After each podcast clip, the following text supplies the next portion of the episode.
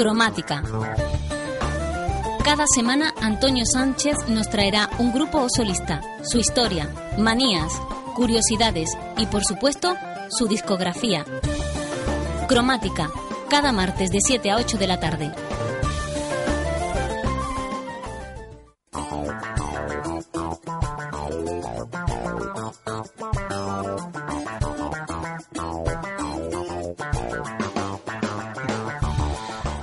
Buenas tardes, bienvenidos a Cromática. Eh, hoy vamos a dedicar el programa a una de las bandas quizás más influyentes de- del mundo del heavy, del heavy metal, quizás la más influyente de toda la historia, que no es otra que Black Sabbath.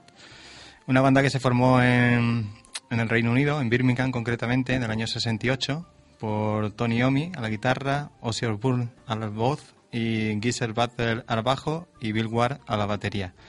y que bueno que ha contado con numerosos miembros a lo largo de su historia porque prácticamente ha estado en activo hasta casi 2008 aunque nosotros en este programa vamos a centrarnos simplemente en la primera época hasta si llegamos hasta el 82 más o menos. Y pero como digo que ha contado con muchos componentes hasta 25 creo en total. No nos vamos a liar mucho vamos a escuchar más música que están pendientes de que si uno abandona al grupo otro lo deja y vamos a contar un poco la historia de esta banda que, como digo, es una de las más influyentes del mundo de la música del heavy metal y que ha sido incluida en el Salón de la Fama del Rock hace en el año 2000, po- en el año 2005 y que, bueno, que solamente, por ejemplo, en Estados Unidos ha vendido más de 15 millones de álbumes. Vamos a empezar a contar un poco la historia. Y todo esto salió de, de la ruptura, digamos, de una banda que se llamaba Mythology en el año 67 y entonces el guitarrista Tommy Iommi y el batería Bill Ward, que eran parte de esa banda, empezaron a buscar gente para crear una nueva banda, de sobre todo de blues, de blues rock, y en la ciudad de Aston, en Birmingham, y contrataron al bajista Geezer Butler y al cantante Joseph Burne, que habían tocado juntos en una banda llamada Rat Breed, y con esa formación también buscaron a, un, a otro guitarrista que se llamaba Jimmy Phillips y a un saxofonista que se llamaba Alan Archer Clark y forman un grupo que se llamó The Polka Talk Blues Company. Y bueno, como digo, hacían, como digo, hacían blues rock y el nombre lo tomaron de una compañía textil india, no sé por qué, no, no entiendo por qué. Después acortaron el nombre al de Polka Talk y al final lo cambiaron por Heart, Tierra, eh, y bueno, se quedó en un cuarteto porque Phillips y Clark abandonaron el grupo. Paul Heart se dedicaba a hacer versiones sobre todo de Jimi Hendrix, de Cream, de Blue Shear y tocaban sobre todo en clubes de Inglaterra, de Dinamarca, de Alemania y hacían improvisaciones también de blues bastante largas hasta que en diciembre de 1968 pues a Tommy Iommi, el guitarrista del grupo, deja la formación de Heart y se embarca a sustituir a Mick Abram en Jethro Tull pero bueno, eso no funcionó mucho porque al poco tiempo volvió al grupo porque no aguantaba, digamos, el liderazgo de Ian Anderson al frente de Jethro Tull. Y bueno, volvieron a tocar hasta el año 69, donde vieron que se estaban confundiendo con otra banda que también se llamaba Hair, y entonces decidieron cambiar el nombre del grupo otra vez. Y bueno, justo enfrente del local de ensayo que tenía la banda había un cine y estaban echando una película de terror. Todo esto era el año de- del año 63, como digo, del año 68 o así, 69. Y una película de terror dirigida por Mario Baba,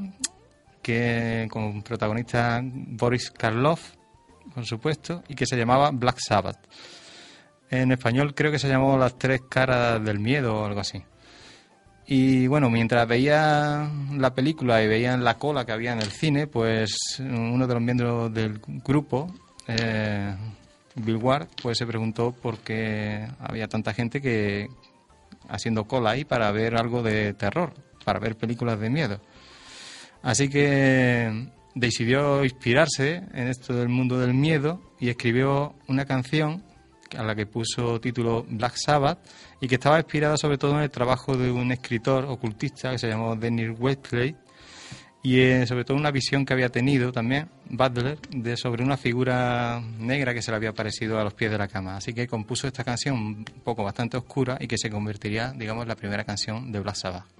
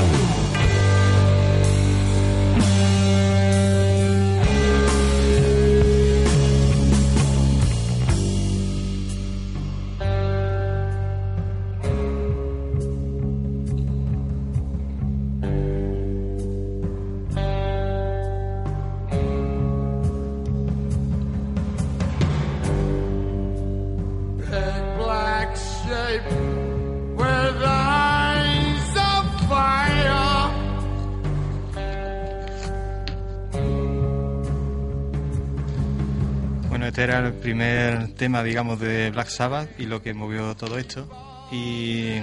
prácticamente fue algo inconsciente porque eh, en el uso de esta canción aparece un sonido que yo no sé mucho de música, pero por lo visto se llama tritono y que también es conocido como el intervalo del diablo o la nota del diablo o también se conoce como tritón. En realidad no es otra cosa que un si bemol, por lo visto, y que, bueno, la iglesia hubo un tiempo, sobre todo en la Edad Media, que consideraba que tenía la idea de que había, a través de la música y a través de un determinado intervalo musical, pues digamos que se convocaba al demonio. Entonces, este intervalo musical, que es una, un si bemol que digo, que se lleva una cuarta aumentada o una quinta disminuida, y que se llama tritono, pues estaba prohibido por la Iglesia incluso digamos que a gente que lo utilizaba, compositores que se utilizaban, se atrevían a utilizarlo, pues podían acabar incluso en la hoguera. Entonces este sonido, pues inconscientemente, porque según Tony Omi, que fue el que lo inventó, digamos el que lo utilizó, pues lo hizo sin querer, él solamente buscaba algo que sonara bastante malvado y oscuro y nunca pretendió invocar al demonio, sin embargo, este sonido, pues como digo, pues es lo que da el carácter este de, demoníaco que, que, se ha querido asociar al mundo del heavy metal. E incluso hay bandas que lo hacen intencionadamente, como Slayer, que lo, que lo usa bastante y que incluso tiene álbumes que se, dedicados a este, con este título. Ahí tienen en concreto un álbum que se llama Diabolus sin música. Bueno, como digo, todo esto contrasta con lo que se estaba haciendo en esa época, a finales de los años 60, porque era la época del flower power y eh, la música folk y la cultura hippie, y esta gente pues eh, aparecían con algo realmente oscuro y basado en ambientar, digamos, hacer un equivalente musical a lo que son las películas de miedo. Eh, sin embargo, pues digamos que tuvieron bastante éxito, así que en el año 69 llegaron a publicar su primer sencillo que se llamó Evil Woman y que a través de una casa de discos que se llama Fontana Records, y que era subsidiaria de Philips y bueno, aunque después digamos que los posteriores vendrían de la mano de Vértigo, que es una casa que se especializó en el rock progresivo. Bueno, como digo, tuvieron bastante éxito. Vamos a escuchar lo que sería el primer sencillo de Black Sabbath, que fue este Evil Woman.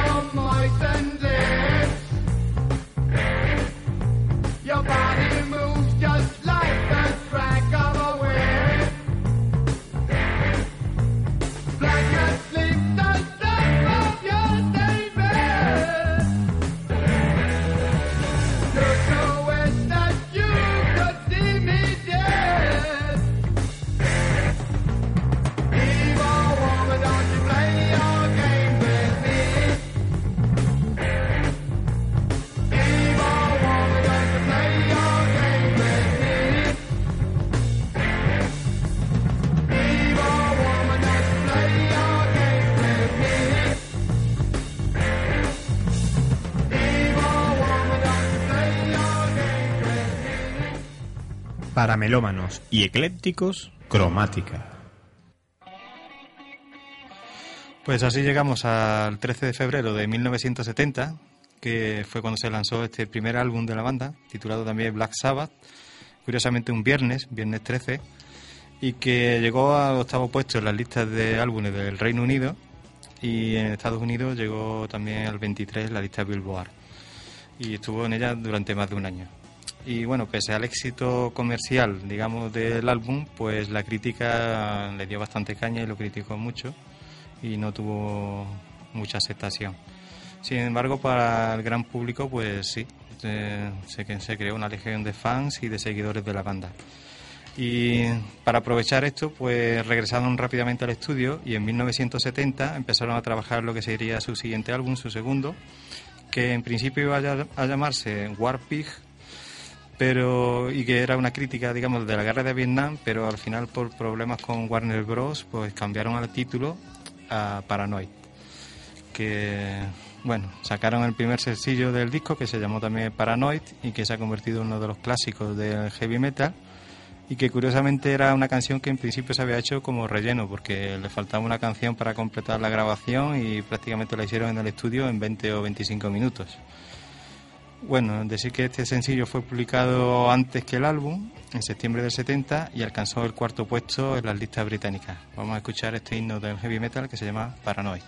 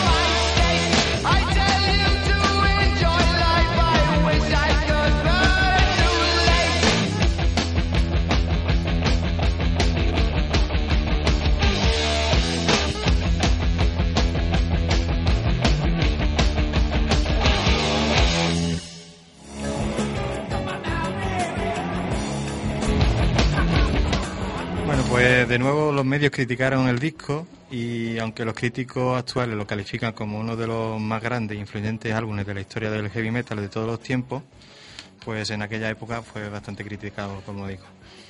Pues así llegamos a febrero del año 71, en el que Black Sabbath regresó al estudio de nuevo para grabar lo que sería su tercer álbum, apenas seis meses después del siguiente, y dado el éxito del Paranoid, pues la banda consiguió más tiempo para grabar, sobre todo, y también un maletín bastante lleno de dinero que los miembros del grupo utilizaron básicamente para comprar drogas y se metían prácticamente de todo, de coca, de, en fin, de todo lo que había en aquella época, estimulante, tranquilizante, de todo. Eh, Bueno, digamos que acabaron el disco en abril del 71 y se llamó Master of Reality eh, y del que, bueno, alcanzaron el disco de platino y doble platino más tarde y contiene las primeras canciones, digamos, acústicas de la banda y, bueno, y piezas también fundamentales como Children of the Grave o la que vamos a oír ahora, que está Sweet Left.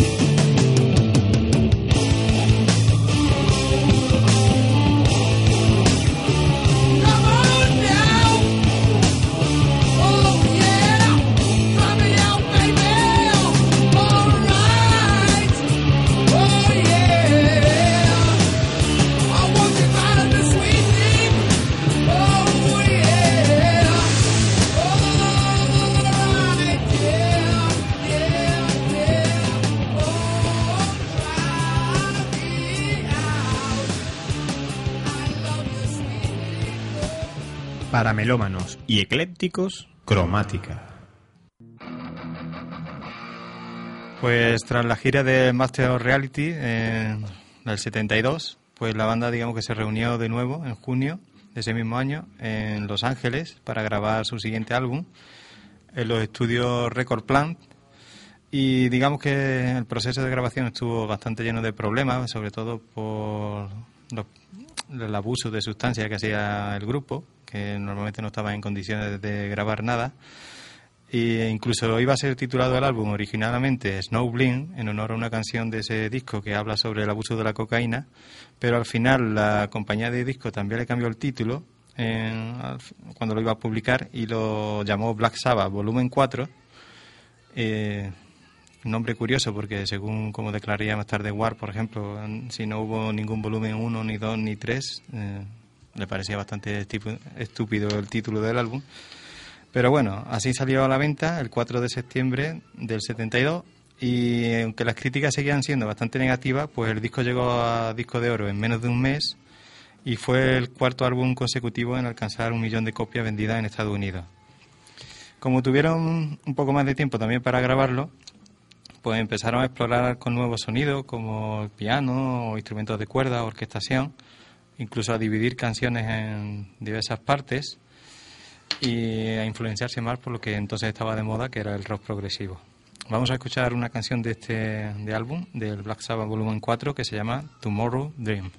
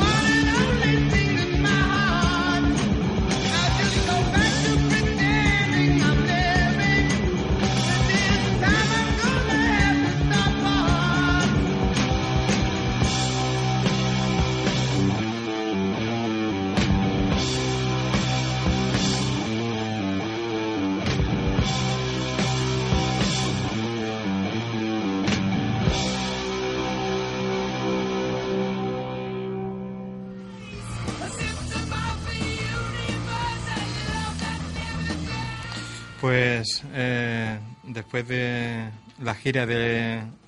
del volumen 4 de Black Sabbath, pues la banda volvió a Los Ángeles porque estaban contentos al final con la grabación del disco y quería volver a esa atmósfera de grabación donde grabaron volumen 4, pero cuando llegaron allí se encontraron que habían cambiado todos los estudios y que donde habían grabado había un sintetizador gigante,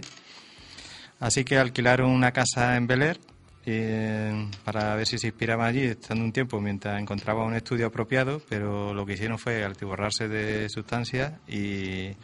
y no les llegaba inspiración ninguna, así que decidieron volver a Inglaterra. Alquilaron un castillo en Clarewell, en el bosque de Dean,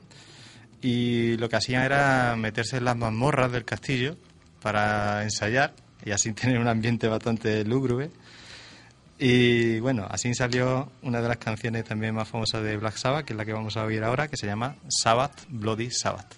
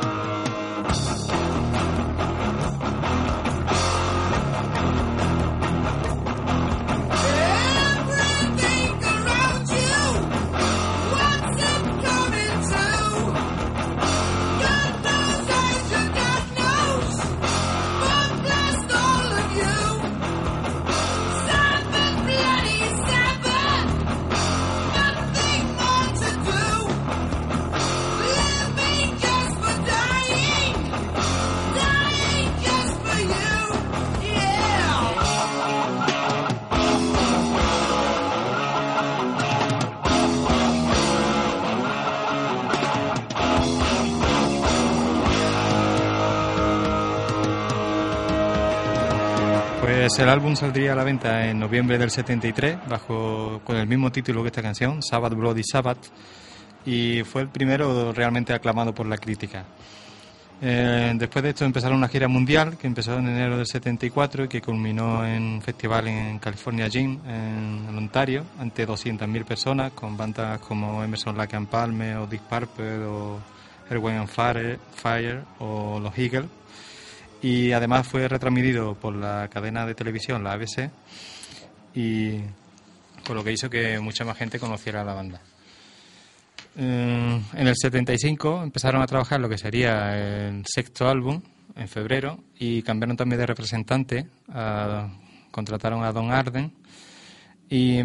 pretendían hacer un disco bastante diferente al Sabbath Bloody Sabbath, porque según ellos mm, este disco no había sido un disco realmente de rock, sino para ellos era otra cosa. Entonces pretendieron volver un poco más a las raíces y sacaron este sabotaje que salió en julio del 75 y que según por ejemplo la revista Rolling Stone, es el mejor álbum desde Paranoid incluso puede que sea el mejor de todos. Vamos a oír una canción que se incluye en este álbum que se llama Hole in the Sky.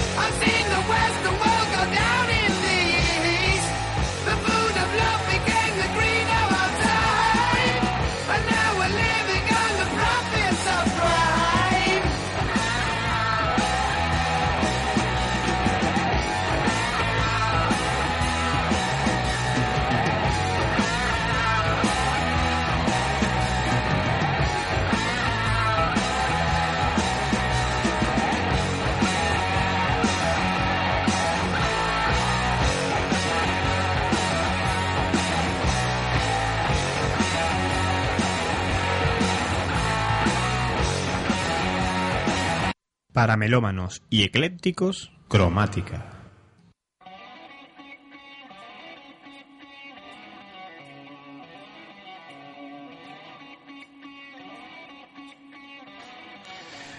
Pues después de una gira con Kiss y un disco recopilatorio de grandes éxitos que obligó a sacar la compañía, pues embarcaron en lo que sería su siguiente álbum, que se llamó Technical Ecstasy y que fue grabado en Miami en junio del 76. Y bueno, que en realidad presenta un sonido más menos, digamos, opresivo y oscuro y más lleno de sintetizadores y canciones un poquito más rápidas. Pues el álbum contenía canciones como Dirty Woman, un fijo en los conciertos del grupo y también una canción bastante curiosa en la que aparecía como vocalista Bill Ward, que es la que vamos a oír ahora porque es un poco diferente y que se llama It's Alright.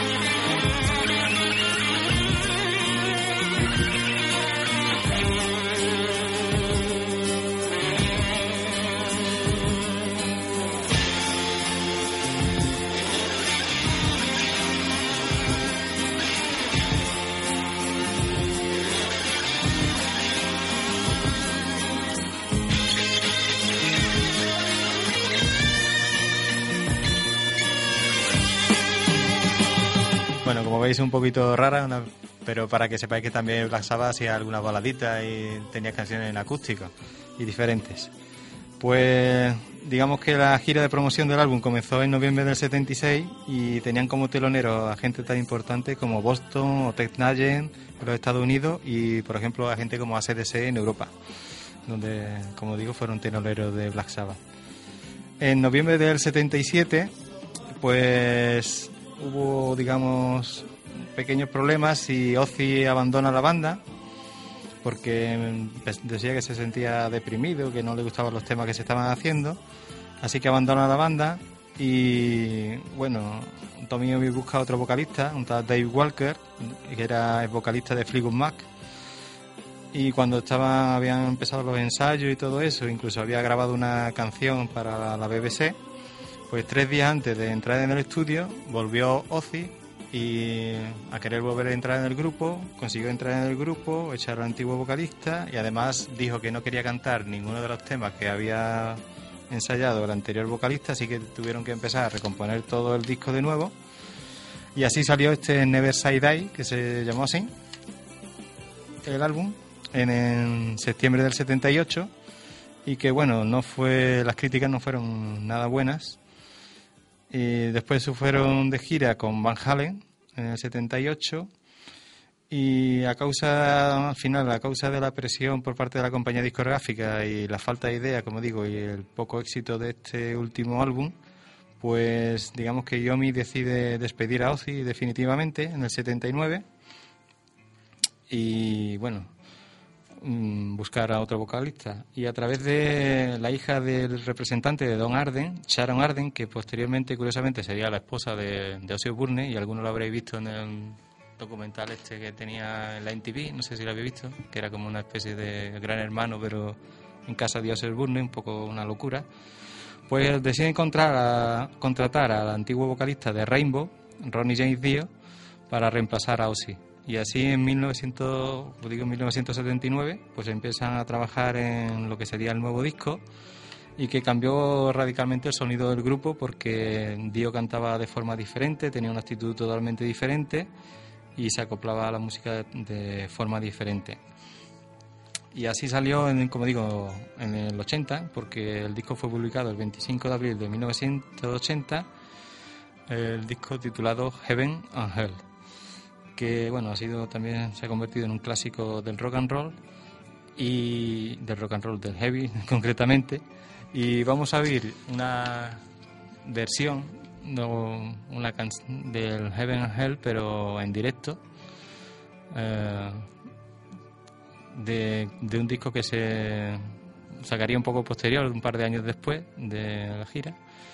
Como digo, con Ronnie James Dio de vocalista y veréis cómo suena un poco diferente. Vamos a oír este Heaven Hell.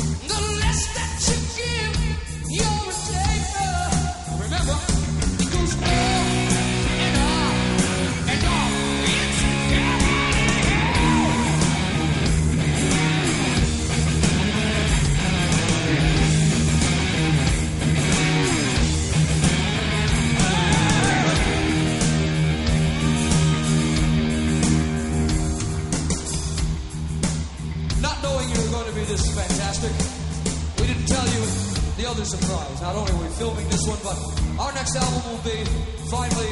a live album from Black Sabbath.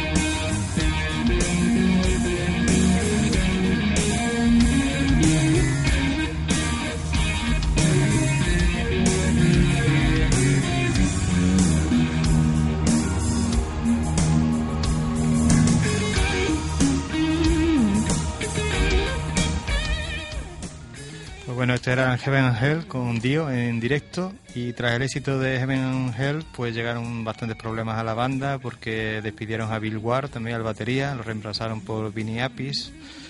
e incluso sin decirle nada a él, llegó un día allí y vio a otro sentado allí. Y en el 81 sacaron otro disco que se llamó Mob Rules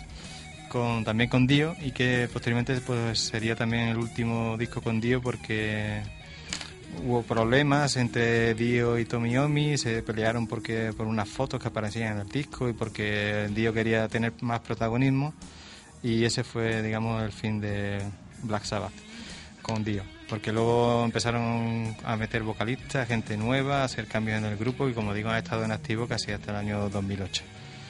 Y bueno, decir que en principio tenían previsto venir este año a España, a Skena Rock, en Vitoria, pero que por problemas de Tomiomi de salud pues ha sido suspendido, pero que Ozzy se ha comprometido a venir en su lugar y a hacer, digamos, una gira que se llama Ozzy and Friends, donde hay gente invitada como Geezer o como Slash, la guitarra, gente así. Y en principio eso es lo que hay este año. Bueno, aprovechando esto vamos a dar también los conciertos y luego usaremos una canción para despedirnos. Y esta semana tenemos a, el jueves, día 12, a Mayito Rivera en la sala Custom, el viernes 13 a Coque Maya en la sala Mandar, a la Musicalité en la sala Fanatic y el sábado 14 tenemos a nuestros amigos de Marvin Green, más Amnesia, más Gypsy Alien en la sala Fan Club y a Robledos en la Caja Negra. Ah, y en el auditorio pues a Malú para mi amiga Flora que seguramente vaya. a mí no me esperen ahí allí. Bueno, y nos vamos a despedir, como digo, con una canción del último álbum de Dio con Black Sabbath que se llama Mob Rules. Eh, la canción fue grabada en la mansión de John Lennon en Inglaterra y además era parte de una banda sonora de una película de animación que a los amantes del cómic es un clásico que se llama Heavy Metal,